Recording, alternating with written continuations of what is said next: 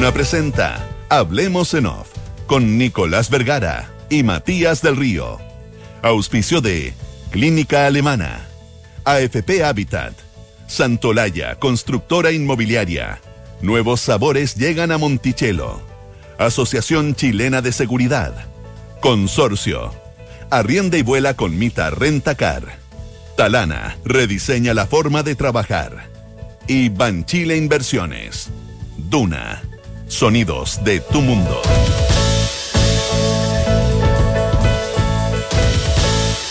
Muy buenos días, ¿cómo están ustedes? Son las 8 de la mañana con 4 minutos. Es martes, aunque usted no lo crea, es martes 16 de agosto del año 2022. ¿Cómo estás, Nicolás? Muy buenos días. Bien, oye, bien, muy, muy, son muy agradables los fines de semana largos, ¿no? A ti se te hizo muy largo, me dijiste. No, no, no, me se me hace algo porque yo estoy acostumbrado hace como 15 años que trabajo los domingos también. Entonces, Eh, y ahora trabaja domingo por medio. claro, entonces este domingo no tocó, entonces fueron tres días, se me hacen semi vacaciones, no largo en el sentido negativo, sino que bueno, No, claro, por muy largos. Claro. Semi vacaciones. No, estuvo muy agradable, Muy además, agradable. además la- Oye, ¿y, cómo está empujando la primavera? Pese a que hubo frío y hubo nieve en algunas partes por aquí. y hay anuncio de lluvia, Sí, sí, está negro, bien negro el, sol- el cielo aquí, por lo menos en, en Santiago. Santiago. El- dan- est- estuve en el campo yo, que vine hace tiempo, al lugar más, más rural, y hay, ya hay algunas flores que a están peleando por, por, por, ap- por aparecer la primavera. Así que a mí me- eso ya me pone ya de- con otro tono de, de- de- de- de alegría. Alegría, Me, ale- me- me- me alegro que te alegre. 19 días quedan para el plebiscito. ¿Mm? Eh, 19 ya. 19 días, sí. Nada. 19 días, son 13. Todo lo que resta de esta semana, hasta aquí el domingo, y dos más. Claro, tenéis toda la razón. Son muy, po- eh, queda muy, muy poquito. Vamos a hablar sin duda sobre, sobre estrechez de, de, la, de, de- de la- del- de las opciones que se muestran las encuestas. Estrechamiento más que estrechez.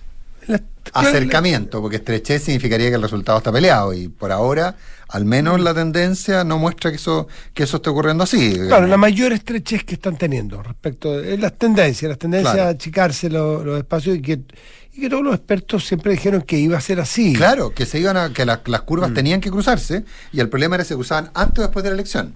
Pero que por tendencia tenía que ocurrir aquello. Aquí hay un tema de cómo se mueve la cola. Y, y efectivamente así es. Bueno, oye, pero esta semana el gobierno tiene eh, una semana compleja en el Parlamento.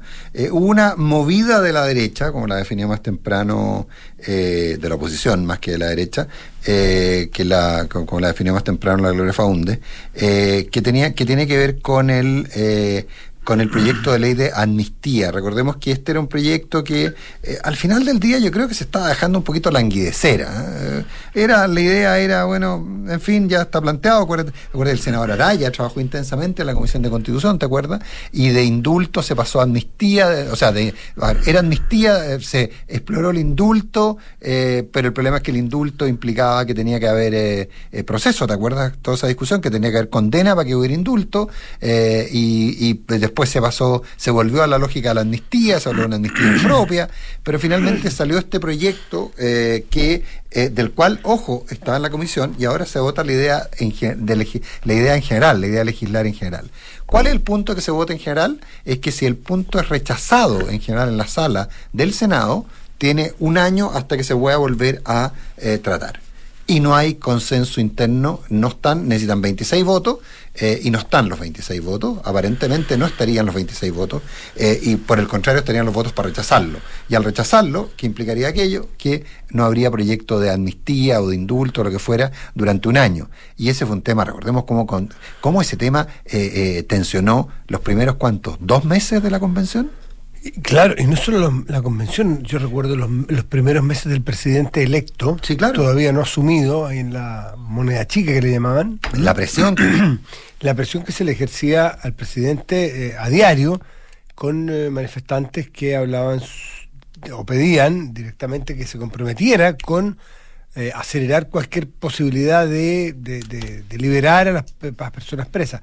Ahora sigue siendo lo más increíble de todo que habla también de cierta eh, eh, debilidad, vulnerabilidad, o no, no es que no es la palabra exacta, pero los niveles de, de- de- del Estado de repente de eficiencia en que nunca hemos logrado llegar a saber cuántos son las personas. Y digo, no es que uno No, no, uno, es- no quisiera. es. Hemos preguntado con la fiscalía, con, los- con el ministerio, con gendarmería, con los tribunales. Todos dan cifras distintas. Este gobierno, el gobierno anterior, las distintas organizaciones, no se puede llegar a un catastro exacto, perfecto de quiénes son las personas. No se pudo nunca. No se pudo nunca. Y, y Eh, de hecho, y de hecho entienda, eh, ya sea por, por, por o, o porque están en libertad sin medidas cautelares o con medidas cautelares menos, menos gravosas. Bueno, ¿dónde está la, la movida? ¿Dónde está el- el- el- la estrategia electoral? Es que pones el tema 19 días de una el- elección o un ¿Quién está en plebiscito. contra o a favor de la violencia? Exacto, que es un plebiscito mm, per- por sí muy, muy polarizado, obvio, o sea, es binario.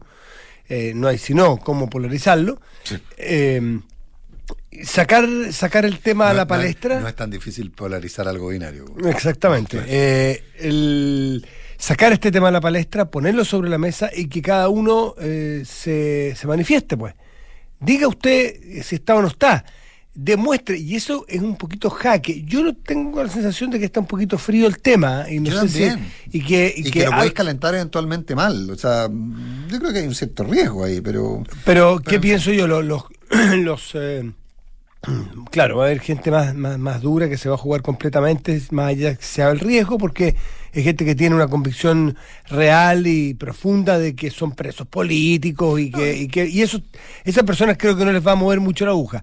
Pero hay otros que serán, por ejemplo, partidarios del apruebo, que están jugando un papel hoy día mucho más moderado, que hay un montón de cambios que ha ido teniendo el gobierno en posturas, en que esto no le cae nada de cómodo, empezar a hablar de presos políticos o que se hable de presos políticos, empezar a, a solicitar prisión si uno ve el caso a caso de personas que participaron, por ejemplo, en saqueos, eh, porque, bueno, porque refresca una idea eh, de momentos bien polarizados, bien duros, donde esos hechos justamente llevaron a muchas personas de la izquierda, más allá del contenido de esta constitución propuesta, a acercarse al mundo de la- del rechazo.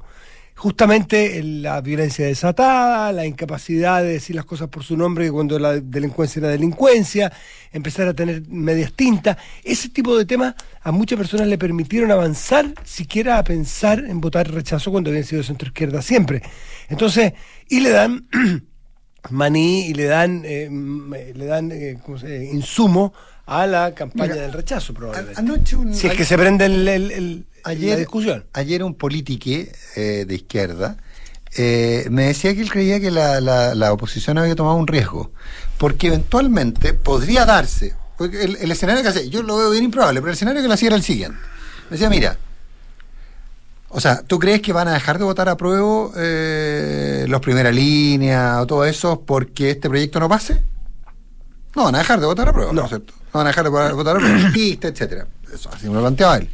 Entonces, pero por el contrario, eh, si nosotros, si como bancada mayoritariamente votamos en contra, y aquí es donde habría que tratar de controlar al PC y al Frente Amplio, eso es lo que me decía esta persona, eh, y decimos que queremos dar una señal en contra de la violencia, etcétera, etcétera, puede que un par de personajes que se habían ido al rechazo digan, "Mm, parece que están puestos razonables, y votar a prueba.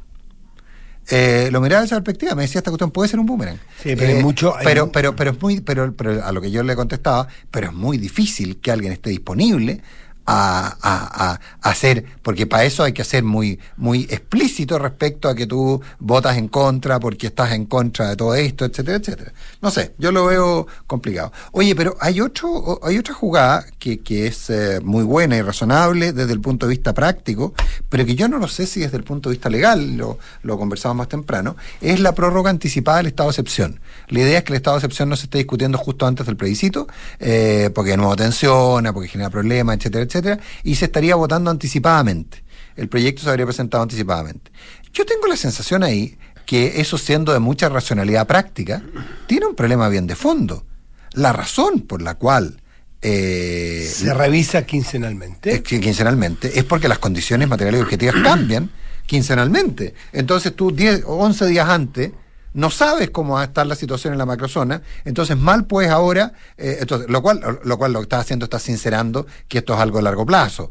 Pero, pero, pero perfectamente la Contraloría podría decir, momentito, señor, usted, ¿cómo? ¿Usted sabe, usted tiene una, usted tiene una, una bola de cristal? ¿Usted adivina lo que, lo que va a pasar en el futuro? ¿Es prerrogativa esa de la facultad del- de la Contraloría? eh, el Eh, bueno, la- acuérdate, acuérdate- espíritu de la- de la acuérdate que, la, votación. acuérdate que la, la interpretación original que tenía el gobierno del presidente Piñera era que esto se renovaba cada, que se podía renovar cada 30 días.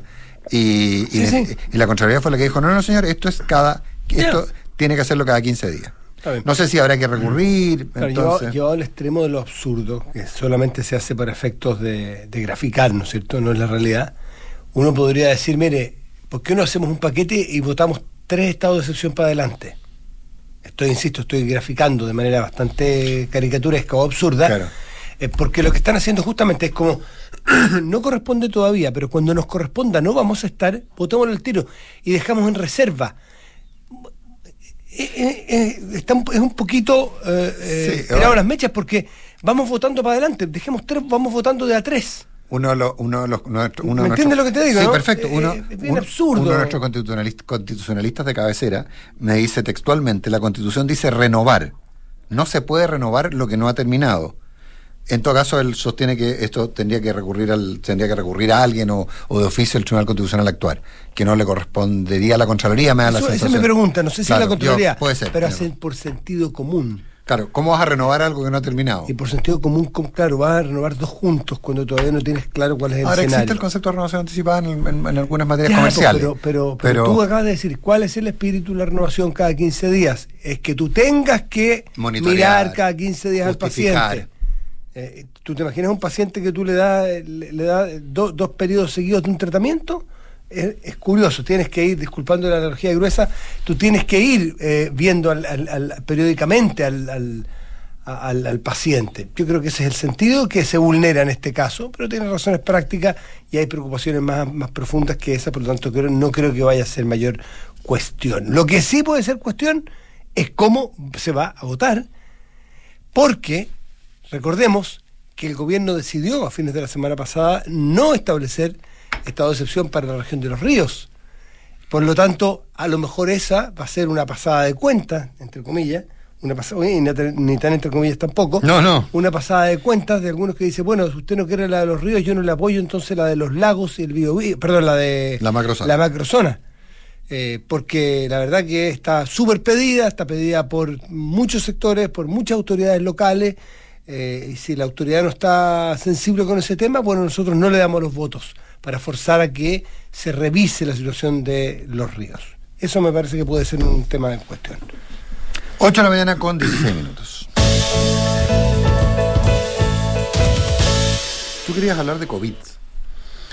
Sí, sencillamente eh, eh, hablar de COVID hoy día es hablar de cifras, voy a buscar inmediatamente las cifras actualizadas de ayer, porque me parece que hay creo 50.000, eh, voy a decir la cifra exacta, casos eh, activos. ¿M? Eh, aquí tengo los datos de que los dio, ayer o anteayer, ayer me parece, el Ministerio de Salud. Hay, mira, eh, se reportan 39, 34 nuevos decesos, partamos por ahí, ¿ok? Eh, hay 49.800, Nicolás, casos activos. 49.800 casos activos. Eh, hay 7.267 casos nuevos a nivel nacional. Es una cifra que te contra importante. Sí. Habría que ir para atrás para, para eh, asociarlo a momentos peak que tuvimos. Alguien dirá, sí, pero el momento peak, más que los casos diarios o los casos activos, eran, era la ocupación hospitalaria. Y es cierto, es cierto. Y esa cifra hoy día no aprieta. Ese sabato hoy día no aprieta. Pero tú no sabes si es que viene una nueva ola que decían que podía venir, si es que eventualmente se nos puede complicar. Eh, yo debo confiar en las autoridades de salud de- del país, en que están súper atentos y tienen las ecuaciones, los, los modelos bien hechos como para que esto no vaya a suceder. Por eso no le han subido eh, la, intensidad de la preocupación. A mí me preocupa otra cosa. noto lento, noto anatema lo de las vacunas. Yo estuve el fin de semana con una persona de un poco más de 80 años, en que por, por así por razones casi de, de- de- casi de curiosidad, porque yo me puse a mirar cuándo había sido mi última vacuna, porque se me había, me había confundido. Y yo estoy bien, estoy bien, hace tres- dentro de los seis meses. Claro, estoy dentro, tengo tres meses y medio, algo así. Por lo tanto, entonces le pedí a esta persona su root y su clave única. Y me metí. y está a dos semanas de cumplir los seis meses. Y tiene 82 años. Entonces, y esta persona obviamente dijo, ah, bueno, me voy a tener que vacunar. Entonces yo me hice la pregunta, bueno, sí, claro, habría que vacunarse, pero ¿está la quinta vacuna? No. ¿Está anunciada la quinta? ¿Hay fecha No. para la quinta vacuna? No, no, hay ¿Cuántas de- personas están llegando ya a los seis meses o acercándose a los seis meses? No, poca. Sería bueno para dar tranquilidad que el Ministerio de Salud diera a conocer fechas o planes de un nuevo refuerzo, quinta vacuna, llámenle como quieran. Pero me parece que está un poquito escondido el tema, un poquito anatema, eh, y eso, eso sí que me preocupa. Bueno, además, eso ya es la casuística, me han tocado casos cercanos de COVID de personas que lo han pasado requete contra mal. Y si tú empiezas a mirar cuánto tiempo tienen para atrás, tienen cinco meses, cuatro Mm. meses. Es decir, con un pestañeo vamos a llegar a los seis meses. Eh, Y, y- y- pero, ¿cuál es tu, tu, tu, tu temor? ¿De que finalmente se haya, como dicen en, en- en Argentina, militado la vacuna? Es decir, que la vacuna se haya convertido en, en algo político? no, yo creo que... No, no lo sé, porque me estás pidiendo una especulación. Yo creo No, que no, no, hay, claro, no hay eso, sensación, sí, no hay, como no hay, como no hay una urgencia, no hay cercanía a la última cama, pese a que hay 34 personas fallecidas. eh, siento que no hay sensación, volviendo a un tema que usan los argentinos, sensación térmica. No hay sensación térmica de apuro. No, no, y tú ves que llegan, salen cartas en los diarios todos los días, dejemos usar la mascarilla. Claro. O sea, Es que, es que no, no son contradictorias las posibilidades de que tú tengas bien vacunada a tu población y que dejes de usar mascarilla. Es más, hay países que han podido dejar de usar la mascarilla porque tienen controlado el, el COVID y lo tienen controlado porque tienen buenos niveles de vacunación. Pero si nosotros empezamos a, a- a bostezar y empezamos a chutear y empezamos a decir que no, o, o a, o a no entregar fechas y certezas sobre planes de vacunación cuando se acercan los seis meses para los adultos mayores, bueno, se nos puede complicar el Sí. círculo completo, se nos puede complicar claro. eventualmente la y hospitalización. habría que mirar la, la tasa de éxito de la tercera y la cuarta dosis. Eh, la, tercera dosis entiendo que tiene una tasa de éxito más o menos apreciable, pero la cuarta dosis tiene una tasa de éxito bastante baja. Eh, y hay mucha reticencia en la gente a vacunarse también, Matías. Entonces yo creo que probablemente también la autoridad está, no está queriendo comprarse un problema que finalmente es político. Porque finalmente como hay reticencia, entonces si tú lo haces obligatoria, te compras un problema. Eh, ahora, el punto práctico es, ¿están las vacunas? ¿Tenemos los contratos? El la ministra ha dicho varias veces que sí, que va a haber vacunas para Que va a haber. pero va a haber para el momento que se necesite. Lo que no ha dicho es cuándo, es el momento. Claro. ¿Cuál es el plan? Por eso que yo urjo a que den los planes y nos den fechas. Porque yo después de eso confío en la ministra en que van a estar las vacunas para esa fecha, pero dennos las fechas. Insisto, no me había topado con un caso como el que te acabo de mencionar. 82 años, a menos de un mes, a dos semanas y tanto, de cumplir los seis meses. No creo que sea la única persona que le pasa eso. No, entonces, Todo su corte va a empezar. entonces vamos con... Es más, esta persona me dijo que ella se había vacunado un poco después de lo que le correspondía porque Oh, oh. había tenido COVID en febrero, entonces se confió, me dijo, yo me confié un poco y dejé estar un par de semanas, o sea, no sería raro que estuviéramos en presencia de más personas de su edad en que ya tengan cumplido los seis meses. No vaya a ser cosa que por no mirar y por hacernos un poquito los lesos y no urgir, donde hay que urgir, era, era bien catete a rato eh, el Ministerio de Salud, o bien catete, no, No, a o rato, sea, pero ministro- necesaria y agradecidamente se lo digo. ¿eh? María la ministra Daza era Claro, era bien catete, desagradablemente catete, pero creo que por Dios que se agradece hoy día, ¿no es cierto?, su, su, su, su convicción. Eso no más pido ahora y eso más alerto. Cada uno que vea con sus adultos mayores cercanos cuándo le toca eh, la vacunación y cuándo se vacunó la última vez. 8 de la mañana con 22 minutos. ¿Se acuerda esa frase del gran Serrat? Nunca es triste la verdad, lo que no tiene remedio. Claro, tremendo. ¿Ah? Sí, pues. Tremendo. Eh, nos referimos a las declaraciones de Paulina Bodanovich, Mm. que dijo algo total y absolutamente cierto, algo de lo cual nadie, salvo algunos fanáticos, discute hoy día. Eh, porque finalmente Paulina Bodanovich lo que dijo, mire, sabe que el problema de la elección, ¿por qué estamos teniendo el, el problema que tenemos con la constitución que tenemos, con el proyecto con- de, de- de constitución que tenemos? Porque el rol de los independientes so- los sobrerepresentó, la forma en que los elegimos, sin ninguna accountability, sin exigirles nada de cambio, dándoles las mismas condiciones a los partidos políticos, esa es mi- eh, lo estoy, diciendo, es mi interpretación libre. Fue lo que llevó a que tuviéramos esta convención partisana, en la cual además las fuerzas moderadas reconocen, te lo reconocen Sí, pública y privadamente. Nadie vio el monstruo que se estaba gestando. No, no, y, los que estaban adentro, inclusive ahora que lo miran de afuera, te dicen, sí, en realidad eh, nos dimos cuenta muy tarde, tratamos y no pudimos, eh, etcétera, etcétera. Bueno, Paulino Bonich dijo una verdad del porte de una catedral. ¿Cuál es la verdad que dijo Paulino Bonich? Es que los, los com- decidimos, como sociedad, hay varias columnas de Carlos Peña muy buenas al respecto, decidimos como sociedad que la independencia y la juventud eran dos Uh, virtudes cardinales. Virtudes, total. Cardinales. Ser Eran independiente virtudes- era prácticamente estar, No, tener eh. los- tener los no hacía falta pedir papel de antecedentes, con Estar- eso bastaba. Estado de gracia, estado de gracia. Sí. Y, y- y por el contrario, la demonización de la, la demonización del- de los partidos políticos. En, en una lógica eh, bien pues, compleja, porque los partidos políticos finalmente, ¿qué es lo que, qué es lo que, eh, qué es lo que te hacen? Te dan una cierta malo, eh, débil, pero un cierto sello. Hay quien responde por la gente que se meten, que meten la pata, meten la pata, pero no probablemente al extremo, de esto en que convertimos a los independientes y les dimos la misma condición que quienes tenían un montón de otras obligaciones. Eventualmente, perdón, alguien que pertenece o milita a un partido político, si mete las patas o se sale de más o menos de los, de los márgenes establecidos en su partido, hay espacios de sanción, eventualmente. Claro. Y hay eh, espacios entonces de protección a la ciudadanía si yo sé que el partido X sancionó a alguien porque cometió tal o cual eh, error o delito o falta, bueno, a mí me tiene alerta, ese partido político a mí me alerta de su eh, dirigente o de su militante. Eh, hay- y además hay una responsabilidad del colectivo frente al individuo. Y hay un cierto control cruzado, etcétera, etcétera. Eh, pero básicamente, además, cuando se adscribe a un... Perdón, perdón, la lata. Y te da interlocución con alguien. Sí. Tú no puedes interlocutar con uno a uno, con 15, con 17 millones de personas. Pero te garantiza que más o menos, más o menos, la gente piensa de una determinada forma. El, claro, por supuesto, quienes votaron por el, ¿cómo se llamaba? El constituyente Viera, eh, los demócratas cristianos que votaron por, por el señor Viera y que al día siguiente, el mismo día de la elección, dijo, no, un momentito, yo sigo toda la vida del Frente Amplio. Los demócratas cristianos votaron por él. Bueno, está bien, si efectivamente esas cosas pasaron. Y el señor Viera rápidamente se fue a la izquierda, pero, pero, pero definitivamente uno tiene una cierta idea aproximada de qué es lo que piensan y cómo se aproximan a las cosas las que, los que adscriben un movimiento político. ¿Qué es lo que pasó aquí? Eh, efectivamente, terminamos votando por el pelado Bade. Terminamos votando por gente muy, muy curiosa. Entonces, lo que dijo Paulina Donich es una verdad del puerto de una catedral, pero es una verdad incómoda.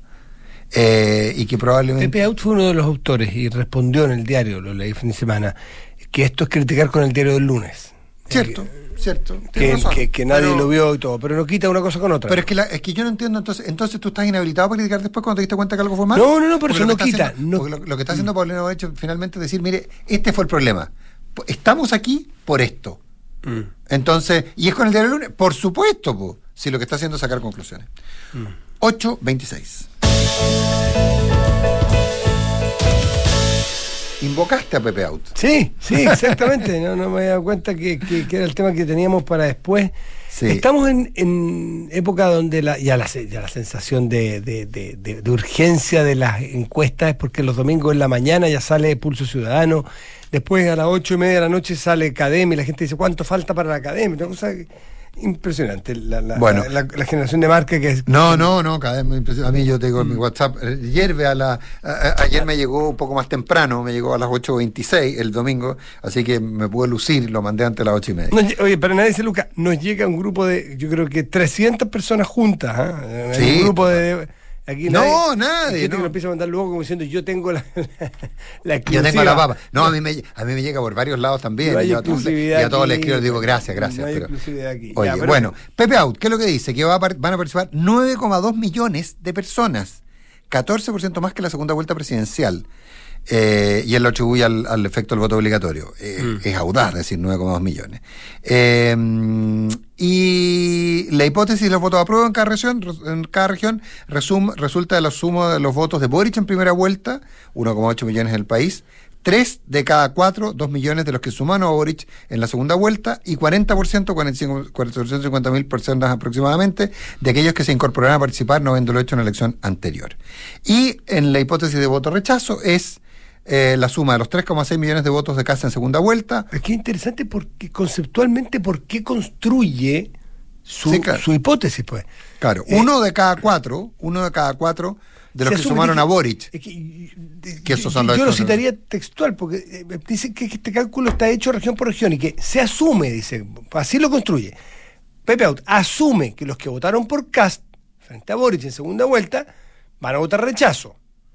Y los que votaron por Boric en primera y optaron por el apruebo eh, por primera vuelta, optará, perdón, y que los que votaron por Boric en primera vuelta eh, estarán por el apruebo. Eso es bastante obvio, ¿no? Obvio. ¿Es discutible? No, no es muy discutible. ¿Cómo votaron las personas, los, los, los, los, los, los- los CAS de segunda vuelta?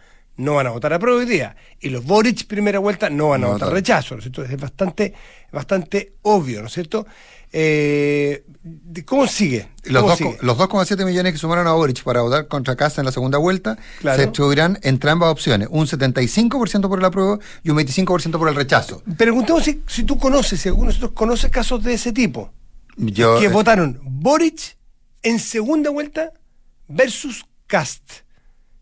¿Conoces tú que voten apruebo y que voten rechazo o tú ves que se dan todos a un lado? no, no, yo, Yo lo y- veo y- y creo que 75-25 es, eh, es conservador. Es que eso es lo que quería saber, si te parecía conservador. ¿Qué es lo que dice entonces? Para ir sumando factores.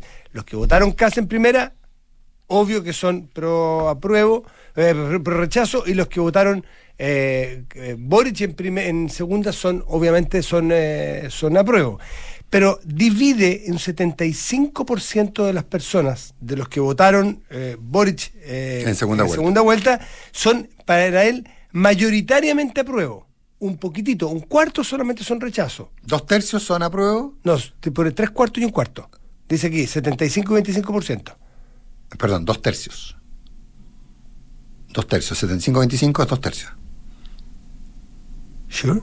Sí, pues. Yo creo que cuartos. Bueno, bueno, puede ser tres cuartos también, pero... Tres depende- cuartos, tres Tres cuartos, bueno, sí, está Sí, bien. son tres tres- cuartos, sí, tres sí, cuartos. Lo que pasa es que... Bueno, mientras que los nuevos votantes se distribuyen, los nuevos, 60 y 40 en favor del rechazo. Ahí sí que tengo mis dudas. ¿Por qué le asume? Los otros sí me calzan.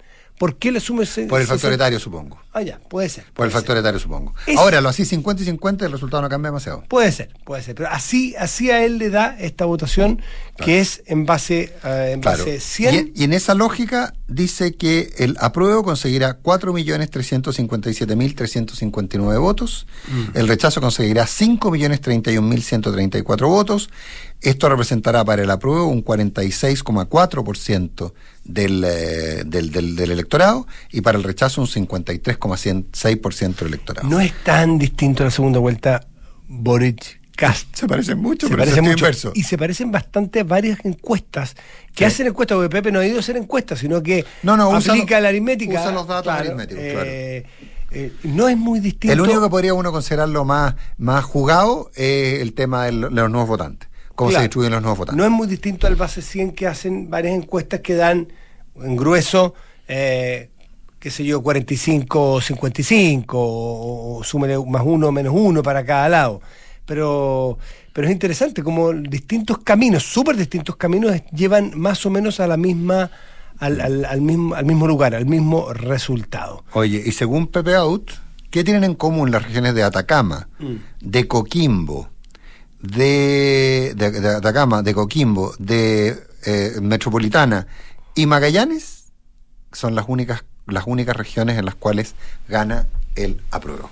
Claro, y gana, hay algunas que ganan con bastante, según Pepe Out, ganan con bastante... No, son todas bien estrechas. Sí, sí. Atacama pero- 51.8 el apruebo, 48.2 el rechazo. Pero, pero Atacama son cuatro puntos porcentuales, no es tan estrecho. No, no es tan.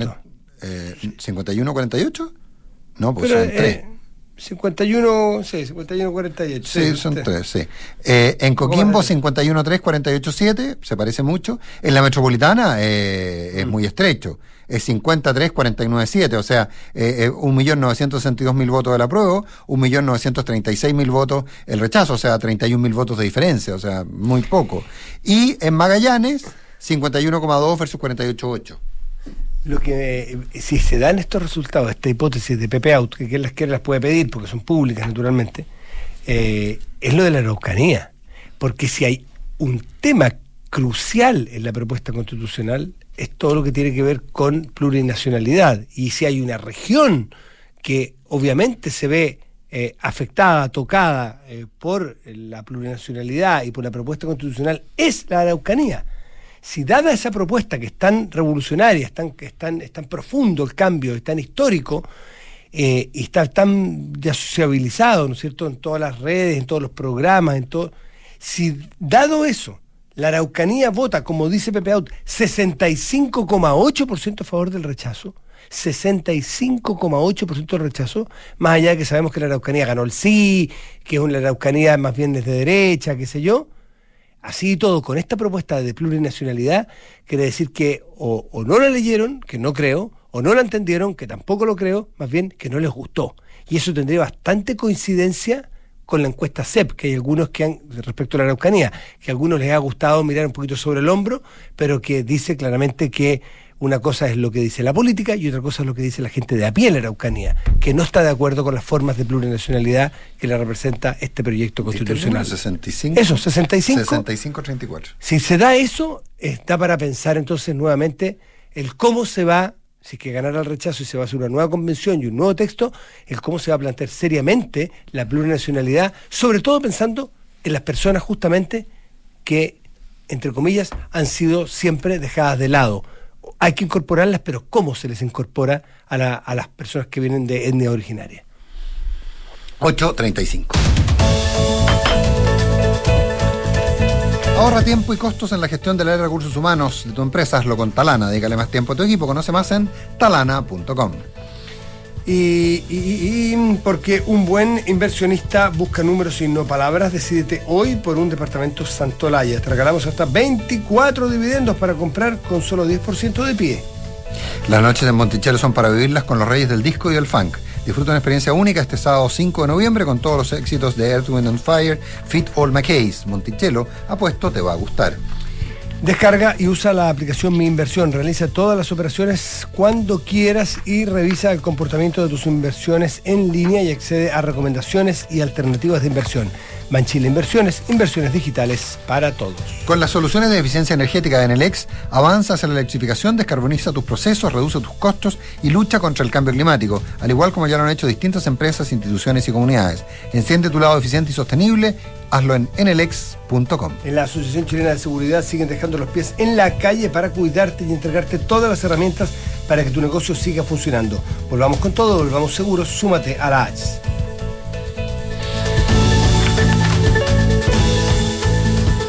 En Consorcio, asegurar tu hogar para vivir tranquilo con tu familia es posible. Tener una casa es tremenda responsabilidad. Uno nunca está tranquilo cuando sale. Por eso contraté el seguro hogar total de consorcio, con el cual puedo asegurar la estructura o bienes de la casa contra daños materiales, incendio y mucho más. Está perfecto. En Consorcio tenemos un seguro hogar total con coberturas a tu medida. Conoce más y contrátalo en consorcio.cl. El riesgo es cubierto por Consorcio Seguros Vida. Más información en consorcio.cl. Comita arrienda y. Ahora tus arriendos Mita te llevarán a volar porque somos el único rentacar que te hace acumular millas la. Con Mita arrienda y. Así es, arrienda tu auto y podrás ganar 50, 100 o 200 mil millas la Paz en tus arriendos entre julio y septiembre. Con Mita arrienda y. Mita, elige tu destino, nosotros te llevamos. Mita.cl En la Asociación Chilena de Seguridad abrimos nuestras puertas para entregar salud no laboral a pacientes FONASA e ISAPRE. Accede a un servicio de salud mental vía telemedicina, atendido por psicólogos, apoyados por psiquiatras y médicos generales en caso de ser necesario. ¿Y si me siento sobrepasada emocionalmente? Igual me puedo atender en la H. Sí, puedes. Agenda tu hora en h.cl slash salud. Asociación Chilena de Seguridad. Nadie cuida mejor a los trabajadores de Chile y sus familias. Servicios disponibles solo para mayores de 18 años. Las mutualidades de empleadores son fiscalizadas por la Superintendencia de Seguridad Social. www.suceso.cl Dos, número de personas que se fueron a vivir juntas. 24, número que hizo posible dónde. Aprovecha departamentos con hasta 24 dividendos de regalo y muchas oportunidades para invertir hoy. Santo Laya, constructora inmobiliaria. 40 años de experiencia que dan confianza y aseguran calidad. Más de 80 proyectos habitacionales construidos y más de 10.000 familias que eligieron nuestro respaldo son tu mejor aval. Santo Laya, números, no palabras, para multiplicar tu inversión. Conoce más en Los reyes del disco y funk están de regreso. El Fire Experience, Fit All McKay. Sábado 5 de noviembre, 21 horas Gran Arena Monticello. Entradas por topticket.cl. Elwin on Fire Experience. Fit All McKay. No vas a parar de bailar. La entretención está en granarenamonticello.cl. Hace unas semanas hice un cambio y desde que me vengo en bici a trabajar las cosas han mejorado. He mejorado mi estado físico, ando mucho más relajado y además he ahorrado plata.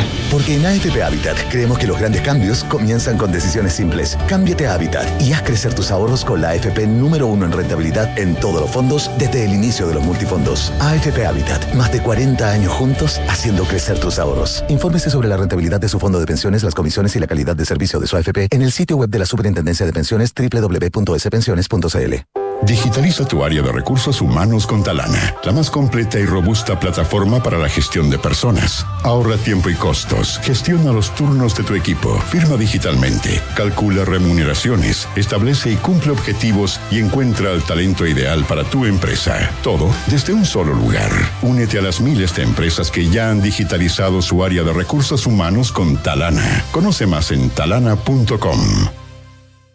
Descarga y usa la aplicación Mi Inversión. Con ella podrás realizar operaciones en cualquier momento del día, revisar el comportamiento de tus inversiones en línea y acceder a recomendaciones y alternativas de inversión de forma 100% digital desde tu celular. Hazte cliente hoy mismo en banchileinversiones.cl. Banchile Inversiones. Inversiones digitales para todos.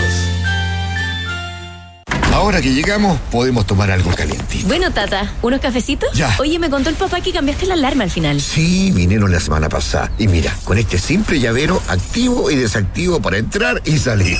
Ay, pero qué tecnológico. Vio que estoy actualizado. Muy fácil de usar. Y tu abuela, feliz. La veo bastante más tranquila. Protege lo que más quieres con Alarmas Verisur. Contrata llamando al 600-385-0003 o en verisur.cl. Activa Verisur. Activa tu tranquilidad. Equipo, hoy le damos la bienvenida a la nueva gerenta Juanita Segura. Oiga, jefe, ¿no nos iremos a equivocar nuevamente? No, Ramírez, porque esta vez lo evaluamos con Mando Medio. Elegimos a la Segura. En Mando Medio somos expertos en selección, evaluaciones y mucho más. Conoce más en mandomedio.com. Hablemos en off. Nicolás Vergara y Matías del Río están en Duna.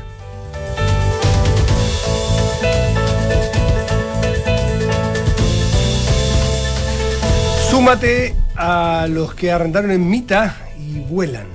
Porque aún quedan muchos premios de 200.000 millas Latam Paz. Todos sus arrendos efectivos participan hasta el 12 de septiembre. Arrenda y vuela con Mita Renta Car. En AFP Habitat sostienen que los grandes cambios comienzan con decisiones simples. Cambia de hábitat y haz crecer tus ahorros con la AFP número en rentabilidad en todos los fondos, desde el inicio de los multifondos. AFP Habitat, más de 40 años juntos, haciendo crecer tus ahorros.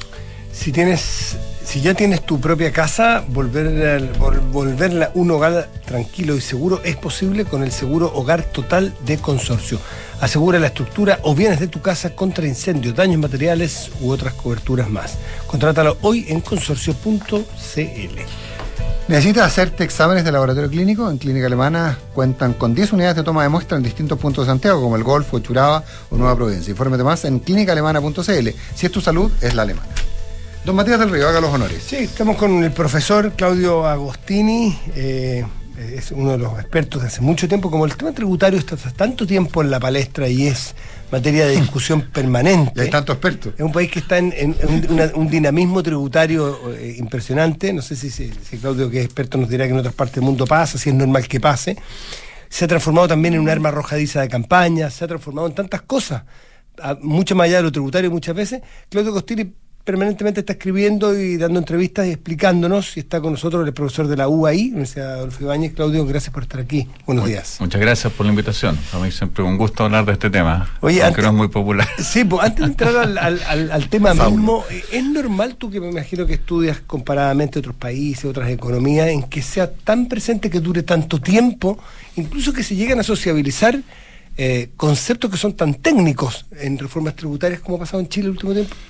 No, en general no. A más, a más reformas tan grandes como las que hemos tenido y de discusiones tan grandes, el 2014, el 2020, ahora 2022, tan seguido, no. no. O sea, uno, uno ve reformas grandes en países, sin duda. Australia tuvo una, eh, pero ocurren cada 10 años y el resto son ajustes más chicos en general. Y no es un tema tan de debate público a tanto detalle, al menos. Eh, o sea, como algunos temas conceptuales, sí, no sé, George Bush hizo una reforma que bajó el impuesto a la herencia. Ya, y fue súper debatido en todos lados, pero es súper acotado, es un tema. Eh, así como cosas tan estructurales, tan seguidas, eh, en general no. Ahora, y en marco, y en un marco más general, eh, no en todos lados es materia de ley y de discusión, eh, discusión eh, legislativa como acá, digamos. Hay muchos países en los cuales algunos tipos de impuestos son mucho más discrecionales de la autoridad.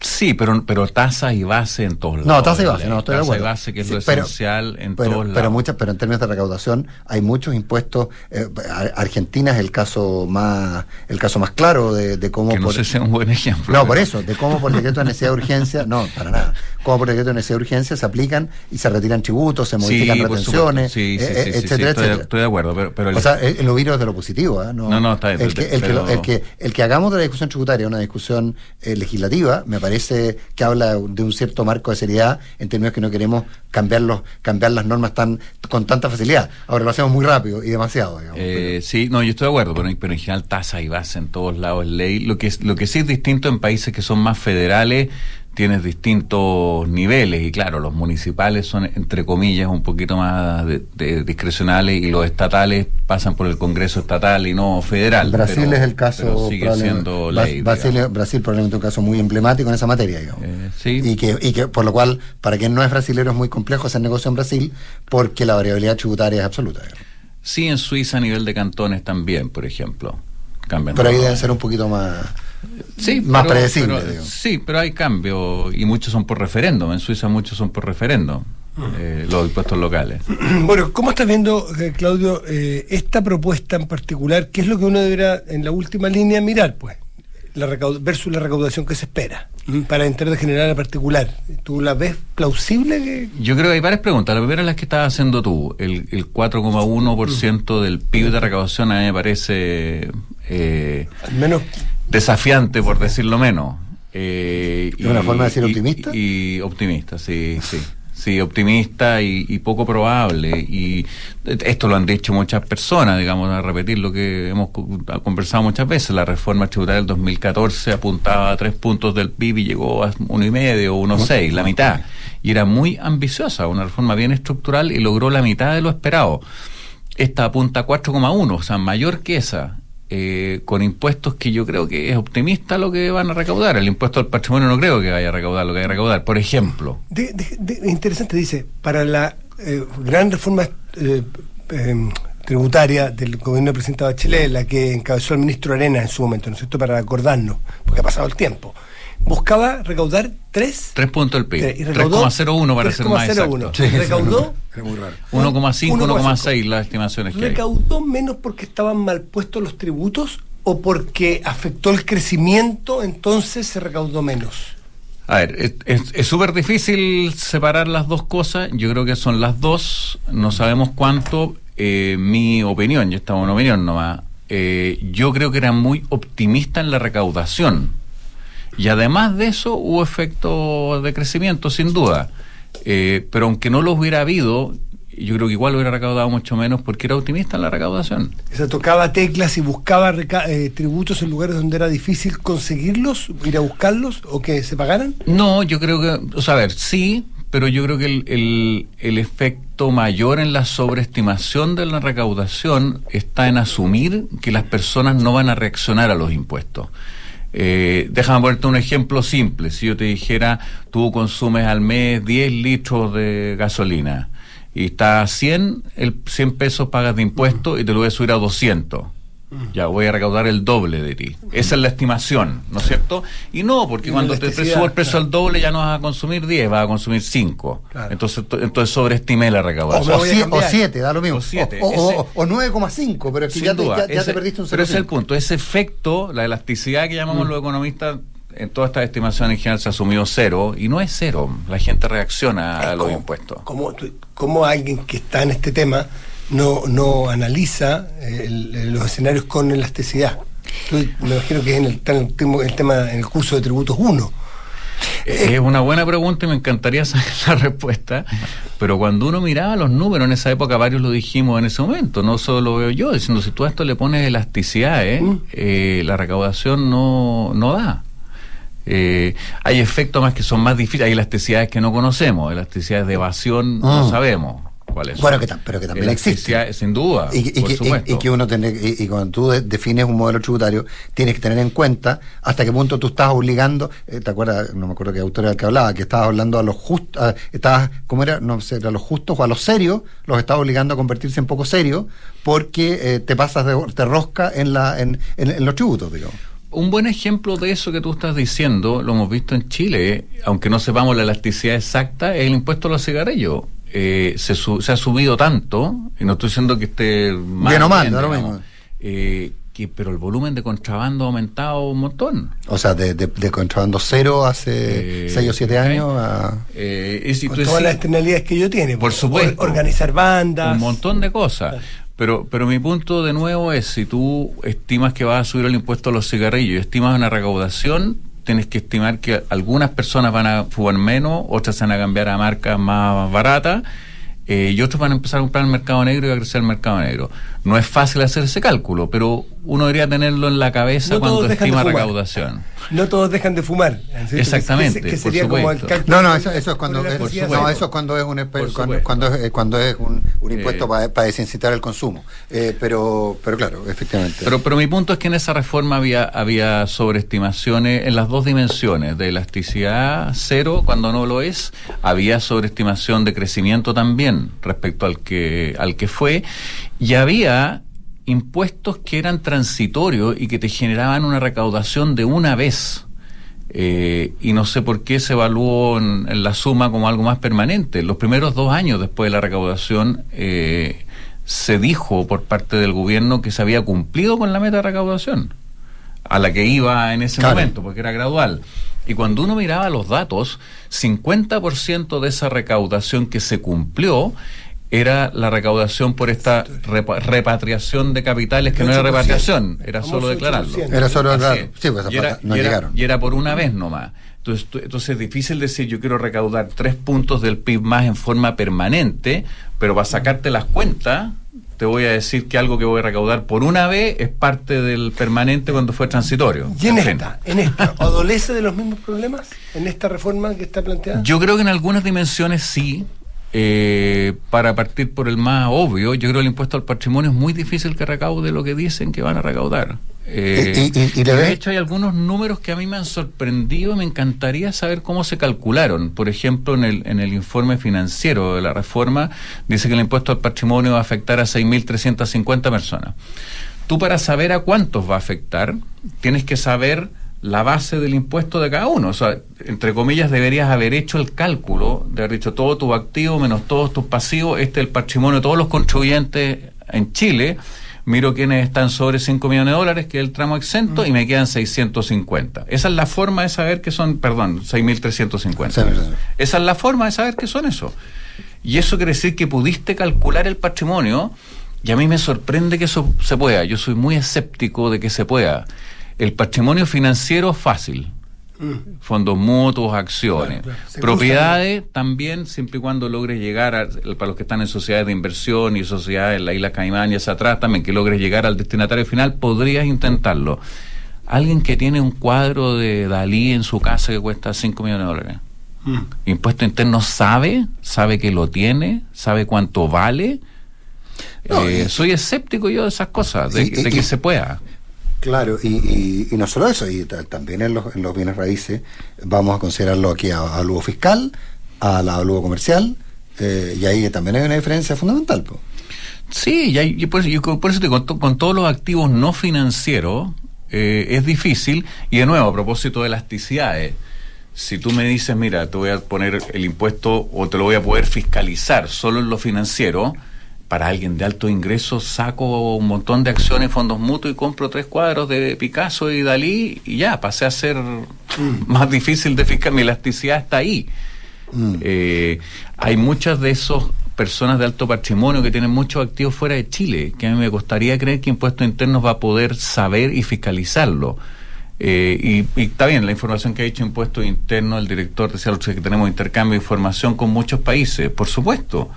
Eh, pero en esa información no viene, por ejemplo, y me alata citarlo con nombre de apellido, pero un ejemplo real que Álvaro Sayé tenía un departamento en Nueva York y tenía cuadros evaluados en 5 o 6 millones de dólares ahí. Eh, Impuesto Interno sabía eso antes, o sea, nos enteramos porque salió en el diario, porque, porque Álvaro Sayé los puso a la venta, pero si no los vende. Impuestos Internos tiene la capacidad de fiscalizar a Álvaro Sayé y saber que tiene tres cuadros, cuatro cuadros por cinco millones de dólares en un departamento en Nueva York. Y tú le pusiste el nombre solo porque es evidente. Tengo que aclarar que Álvaro Sayé es, por supuesto, es el accionista mayoritario de Copesa, el, el, grupo periodístico al cual pertenece esta radio. mi, mi, punto es que ahí hay un dato ¿sí? que ahora es público eh, y que, que, yo creo que Impuesto Interno no tenía cómo saber ni cómo fiscalizar. Claro. No me imagino un fiscalizador de impuestos internos yendo a Nueva York a tocar la puerta al departamento y mirar cuántos sí. cuadros hay y saber cuánto valen. Tú estás planteando respecto de la dificultad de ir a... ¿A ti te parece que en este caso, en las dos grandes familias de temas, que es la dificultad de ir a recaudar y la otra que muchos preocupa y que algunos dicen que siempre es campaña del terror, respecto del efecto del crecimiento? Ese, ese es el otro y ese, ese es aún más difícil de... de evaluar de evaluar, porque hoy día ya estamos con un crecimiento bajo sin reforma. Eh, esta reforma no tiene muchos incentivos a la inversión, eh, para nada. Eh, yo no hubiera esperado, o no sé si, no, no sé si esperado, no hubiera querido, para ser más franco, ver algunas cosas que en otros países han dado buenos resultados y que se están transformando en algo estándar. Un ejemplo es depreciación instantánea, que lo hemos conversado acá en este programa otras veces. Mm. Eh, Muy desprestigiada en Chile. Que además en Chile es, es bien criticada. Yo no nunca he entendido mucho por qué. Porque es de una lógica impecable, que es que los impuestos no quiere que sean lo más neutro posible. Si tú hoy día inviertes en capital humano en tu empresa y capacitas a tus trabajadores, eso lo tiras a gasto altero. Mm. En cambio, si compras una máquina, no lo tiras a gasto altero. Eh, hay depresión acelerada, distintos plazos, vendiendo activo, pero no es al tiro. Esto te lo hace neutro. Tú inviertes en capital humano, capital físico y tributariamente se te reconocen los dos igual, entonces la decisión no es los tributarios no juega un rol, que es lo que uno quisiera, que fuera lo más neutro posible. Ese, ese es un instrumento. Y el otro que, esta altura es más o menos viejo, empezó el 2009 en Bélgica, que se llama tasa de interés nacional, que también la conversamos acá una vez. Sí. Eh, que tiene la lógica de nuevo esta de neutralidad tributaria, eh, de decir hoy día si yo para invertir en mi empresa, para comprar una máquina, hagamos el caso fácil, me endeudo con un banco, la tasa de interés que pago la tiro a gasto y la amortización del crédito lo tiro a gasto. Y si lo financio con mis propias utilidades, nada. Eh, o sea, tributariamente me conviene endeudarme con el banco, tributariamente. Obvio. Por otras razones no, pero por esas sí. Y lo que hace la tasa de interés nacional, que empezaron los belgas el 2009, como decía hace un rato, es decir, sabes que yo te reconozco una tasa de interés ficticia sobre tu reinversión de utilidades. Entonces tú en vez de endeudarte, compraste la máquina dejando utilidades dentro de la empresa, yo te reconozco una tasa de interés que no existe porque no te endeudaste, como si te hubieras endeudado y eso lo tiras a gasto. Eh, y de nuevo, de tal forma que ahora tu compra de máquina si quieres te endeudas, si quieres lo haces con reinversión de utilidades, pero tributariamente es neutro. Eh, eso se ha extendido en todos los países sí, nórdicos, no, bueno, bueno, en esta, casi toda Europa. Esta reforma de la dirección eh, opuesta. Con la... Así es. Eh, y eso es un incentivo. Y de nuevo, y la evidencia que hay para los países que la han implementado es que tiene un efecto importante en la inversión eh, y tiene efecto importante además en las empresas que están más apretadas de caja, que les cuesta endeudarse más. Mm. ¿Integración o desintegración? Los que Yo soy partidario absolutamente de integración. Eh, hay varias razones. La primera es que hay tributar horizontal. Y, y, esto es algo que está en varios de los informes, más allá de la literatura teórica que uno dice ya, los que vimos una burbuja en la academia. Eh, el, en los informes que han hecho tres grupos de expertos, para, para citar de afuera y no más allá de las opiniones de uno. Uno es la Comisión Mirles en Inglaterra, estuvo durante un año un grupo de expertos analizando todo el sistema tributario inglés eh, y propuso pasarse a un sistema integrado por razones de equidad y por razones de eficiencia. Voy a ir a eso un segundo, se me da un minuto Sí, sí, sí dale, dale. Eh, la, el segundo fue un grupo eh, que el presidente Bush convocó en Estados Unidos, que también expertos académicos, abogados, contadores trabajaron durante un año y propusieron que Estados Unidos se moviera a un sistema integrado. Y el tercero, la Comisión MID en Australia, que propuso exactamente lo mismo después de estudiar durante un año y Australia de hecho lo hizo. Australia se cambió de un desintegrado a un integrado. ¿Cuáles son las razones? La primera es eh, equidad horizontal. Te permite, no es condición suficiente como decimos los economistas, pero sí necesaria, Necesaria. que haya equidad tributaria horizontal. Y eso quiere decir que si tú ganas 100 eh, como trabajador dependiente, otra persona gana 100 como trabajador independiente, otro trabaja- tra- gana 100 con dividendos de su empresa, otro con el tiro de su empresa, y todos ganan 100, todos pagan lo mismo. Cuando tú desintegras, eso deja de ser verdad. Eh, y el que tiene una empresa paga más que el que es trabajador dependiente o independiente, aunque ganan exactamente lo mismo. Porque paga dos veces, entre comillas. Eh, entonces, y ese es un problema, te genera inequidad horizontal. Y la segunda, y esta es la que se entiende menos y tiene que ver casi con las mismas elasticidades que hablábamos antes, eh, te genera ineficiencias grandes. ¿Por qué? Porque si yo ahora soy trabajador dependiente y si gano 100, pago 10, y si soy tengo una pyme y gano las mismas 100 y pago 20, voy a hacer todo lo posible por disfrazarme y pasar mis rentas a trabajador dependiente. Obvio. O sea, aquí las elasticidades empiezan a funcionar de nuevo y tengo que hacer la cantidad de artimañas posible para integrarme. Eh, Eso se resuelve en teoría poniendo una barrera, poniendo una barrera de, de pymes versus las otras en, en- en el proyecto de reforma tributaria que se plantea. Claro, pero, pero eso te genera otros problemas. Porque, porque por último, y esto es lo que, algo que, a mí- que, que a mí me ha costado entender, porque todavía no logro escuchar un argumento de cuál es la lógica. Si para las personas que creen que el desintegrado es mejor y es más simple, que es los argumentos que se escuchan, bueno, desintegremos todo entonces. Todas Claro, las ¿por qué empresas. mantenemos- claro. Todas, o sea, si, si el desintegrado es mejor, desintegremos todas las empresas. ¿Por qué las pymes no? ¿Por qué las pymes las dejamos en algo que creen que es peor? Porque como encuentran que el integrado es peor. Eh, y por último, a propósito de nuevo de elasticidades, esto genera, y esta es la parte que encuentro más compleja de la reforma, vas a tener empresas integradas, que son las pymes, empresas desintegradas, que son las grandes. Y empezamos con la misma discusión que tuvimos el 2014. ¿Cómo conversan las integradas con las desintegradas? Si tú eres, tú, tú eres una empresa integrada y eres socio de una empresa desintegrada y viceversa. ¿Cómo se traspasan esas cosas? ¿Cómo se reconocen? Eh, y de nuevo, para una, pers- para una empresa que está en el límite, soy grande y que de justo desintegrada me conviene dividirme en dos, o en tres, o en cuatro y ser integrado. Eh, y suponía que esto era para simplificar. Y no lo ves.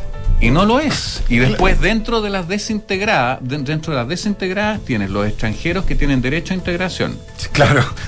Y que hay Entonces tienes socios integrados y socios desintegrados.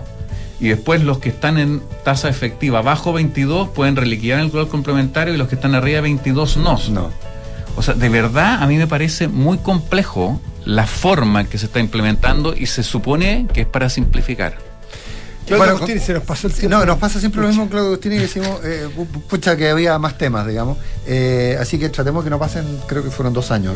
Más o menos, más o menos. creo que fueron dos Ya, años. así bien, Gracias, Claudio, que te vaya muy bien. Encantado, muchas gracias por la invitación y por el espacio para explicar que no siempre uno tiene. Gracias. Lo repetiremos luego. Gracias. Chau. Chau.